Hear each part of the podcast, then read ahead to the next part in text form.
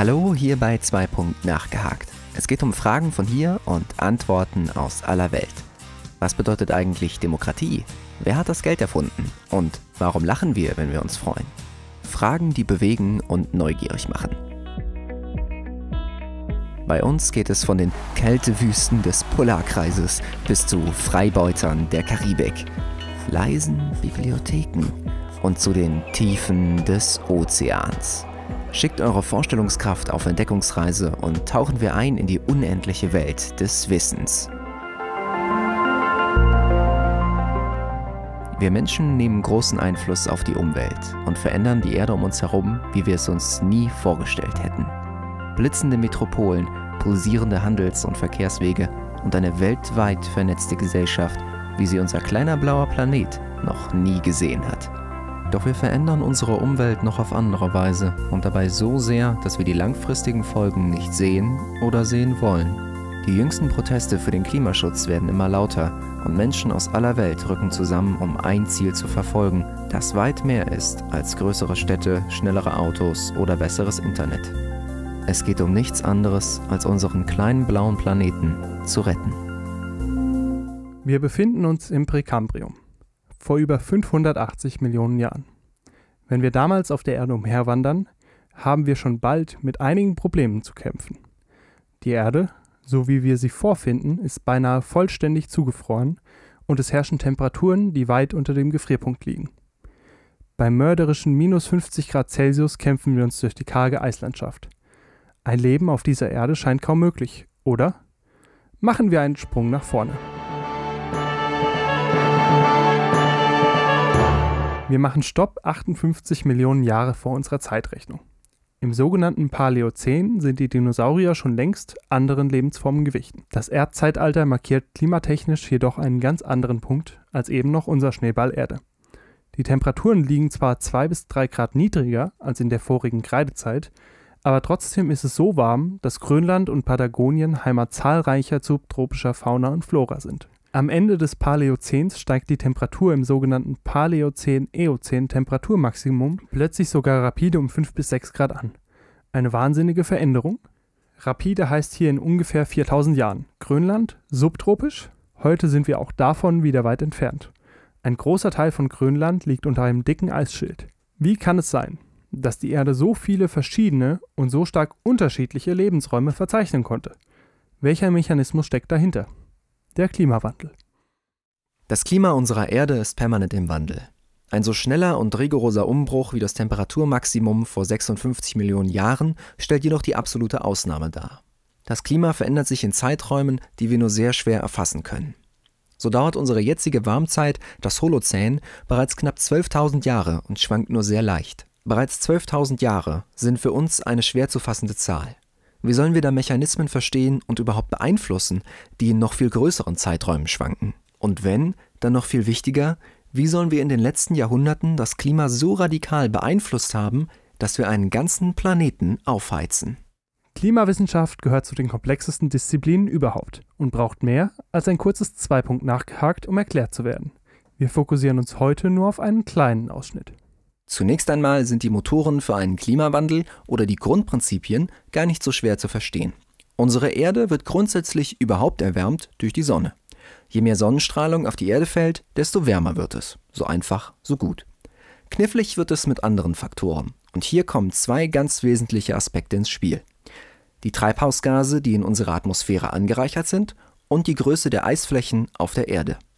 Diese beiden Elemente können wir neben der Sonne als ausschlaggebende Kriterien festlegen, warum es wärmer und kälter wird. Zunächst zur Sonne. Durch die Sonnenstrahlung, die auf unsere Erde trifft, wird der Planet überhaupt lebensfähig. Sie ist der Motor, der von unten aufwärts alle Prozesse des Lebens auf der Erde überhaupt erst möglich macht. Kann sie verantwortlich sein für den Temperaturanstieg im globalen Mittel, den wir im Moment erfahren? Ja, könnte sie, wenn die Sonnenhelligkeit bzw. die Intensität der Sonne zugenommen hätte hat sie jedoch nicht. Es gibt immer wieder Schwankungen in der Sonnenintensität, doch die letzten Jahrzehnte hinweg lässt sich eher ein Negativtrend verzeichnen. Damit fällt die Sonne als Motor des aktuellen Klimawandels heraus und reicht auch alleine nicht, um unseren Planeten in unserem jetzigen Klima zu halten. Kommen wir also zu den verbleibenden zwei Faktoren. Treibhausgase wie CO2, Methan, Ammoniak, Aber auch Wasserdampf sind wichtige Faktoren, die das Klima in unserer Welt auf ein Niveau heben, das Leben, so wie wir es kennen, möglich macht. Der Schlüssel dazu liegt darin, wie sie mit der Sonnenenergie verfahren. Ein großer Teil der Wärmestrahlung, die auf die Erde trifft, wird zurück ins All reflektiert. Das geschieht besonders durch Wolken oder durch Schnee und Eisflächen. Das ist auch gut so, denn sonst hätten wir eine noch viel größere Erwärmung zu verzeichnen. Aber auch von anderen Oberflächen wird ein Teil zurückgeworfen. Jetzt kommen jedoch die Treibhausgase ins Spiel.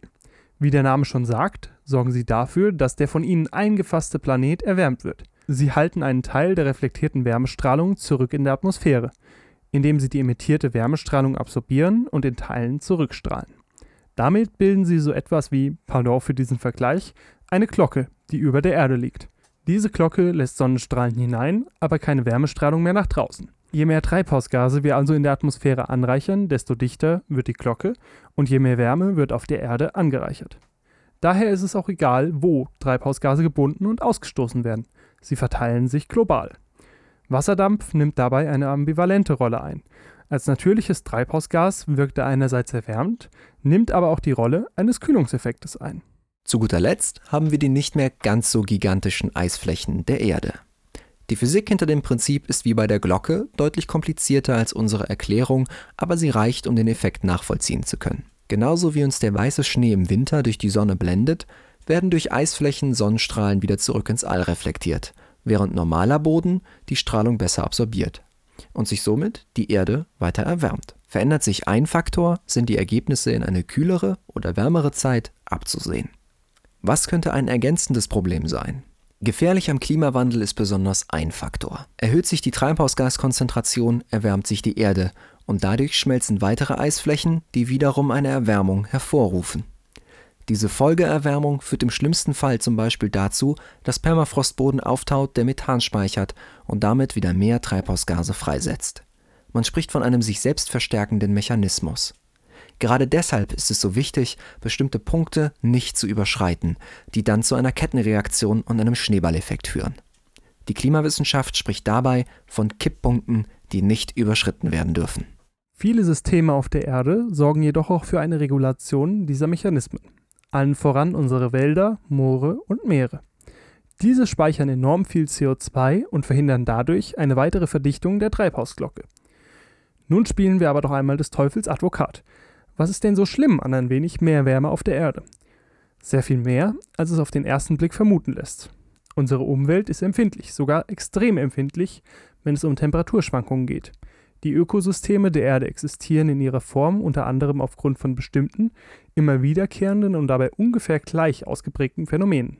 Das können der Jahreszeitenrhythmus, der Monsun, Meeresströme oder das Ausbilden großer Eisflächen sein. Weicht nun langfristig ein oder sogar mehrere Phänomene vom üblichen Muster ab, verändert sich signifikant oder bleibt ganz aus, sind die Schäden im Ökosystem enorm. Eine sehr kleine, aber häufig zitierte Auswirkung ist zum Beispiel, dass durch das immer weiter schmelzende Packeis die Jagdgründe der Eisbären immer kleiner werden und sich ihr Bestand damit immer mehr verringert. Da jedoch die Erde ein großes System aus ineinander verzahnten Systemen ist, bleibt eine Veränderung nicht ohne Folgen, sondern wirkt sich auch auf andere Systeme aus. Die Hauptsorge gilt dabei dem ansteigenden Meeresspiegel durch das Schmelzen des Südpols. Aber auch andere Faktoren wie Dürren, Stürme oder sinnflutartige Regenfälle spielen eine Rolle. Okay, now wrap it up. Wir wissen, dass die Erde in ihrer gesamten Existenz schon immer einem ständig andauernden Klimawandel unterworfen war. Das Klima auf der Erde bleibt nie gleich. Es verändert sich, normalerweise zumindest, jedoch so langsam, dass das Leben auf der Erde genug Zeit hat, sich anzupassen oder zumindest ein Teil überlebt, der widerstandsfähig oder genug anpassungsfähig war. Und wir wissen jetzt auch, durch welche Mechanismen diese Veränderungen hauptsächlich verursacht werden. Sie sind der Klimawandel. Mit diesem Wissen können wir nun einsehen, wodurch die aktuelle Klimaveränderung höchstwahrscheinlich beeinflusst wird. Und was das angeht, sind sich 95% bis 99% aller Klimawissenschaftler einig. Der Mensch. Dazu ein kleiner Exkurs. Wir haben schon früh angefangen, Rohstoffe zu benutzen, um Werkzeuge herzustellen, haltbare Materialien zu fertigen oder einfach nur um Wärme und Energie zu produzieren. Begonnen haben wir mit Holz. Heute haben wir uns in ungeahnte Höhen katapultiert und nutzen Rohstoffe und Ressourcen von Erdöl bis zu geothermaler Energie. Unsere derzeitigen Hauptressourcen, die wir tagtäglich benötigen, sind im Moment Erdöl und Erdgas. Beides fossile Brennstoffe, die sich in gigantisch großen Zeiträumen durch hohen Druck und Temperatur aus Ablagerungen von organischem Material gebildet haben und seit unzähligen Jahren tief in der Erde schlummern. Organisches Material besteht hauptsächlich aus Kohlenstoff, daher auch der Name Kohle, ein anderer fossiler Brennstoff. Verbrennen wir nun Kohle, Erdgas oder Erdöl, entsteht dabei vor allem CO2. Seit wir zu Beginn der Industrialisierung im 19. Jahrhundert entdeckt haben, was für ein enormes Potenzial im sogenannten schwarzen Gold steckt, verbrennen und verwerten wir enorme Mengen fossiler Brennstoffe jeden Tag, und sie sind fester Bestandteil unseres Alltags. Wir können keine Minute unseres Lebens bestreiten, ohne auf sie zu treffen. Autos fahren mit Benzin, Handys bestehen zu Teilen aus Plastik, Schuhsohlen sind aus Plastik, zu Hause wird vielleicht mit Gas gekocht und selbst Kleidung ist womöglich aus Polyester, auch aus dem so vielfältigen magischen Rohstoff Erdöl. Doch wo viel Licht ist, da ist auch viel Schatten. Und das sehen wir in unserer Umwelt. Die in Jahrmillionen in der Erde eingelagerten Kohlenstoffreserven pusten wir seit knapp 180 Jahren konstant und sogar mit ansteigender Geschwindigkeit in die Luft. Dadurch entstehen innerhalb eines Tages Mengen an CO2, wie es auf natürlichem Wege unmöglich wäre. Als Folge steigt der Anteil an Treibhausgasen in der Atmosphäre immer mehr an und die Erde wird in einer Spirale des Kohlenstoffkonsums immer wärmer und wärmer. Es lässt sich also absehen, dass sich im natürlichen Treibhauseffekt hier eine neue Komponente angeschlossen hat. Der menschengemachte Treibhauseffekt und der menschengemachte Klimawandel stehen damit schon lange nicht mehr zur Debatte. Der Klimawandel ist ein kontinuierlicher Prozess, der sich fortlaufend vollzieht. Normalerweise können sich infolge der Veränderungen Lebewesen jedoch an die veränderten Bedingungen anpassen. Wir aber beschleunigen durch den massiven Einsatz von fossilen Brennstoffen diesen Wandel so unfassbar, dass wir in den kommenden 50 bis 100 Jahren erhebliche Folgen bemerken werden, die die Menschheit als Ganzes vor gewaltige Herausforderungen und Probleme stellen wird.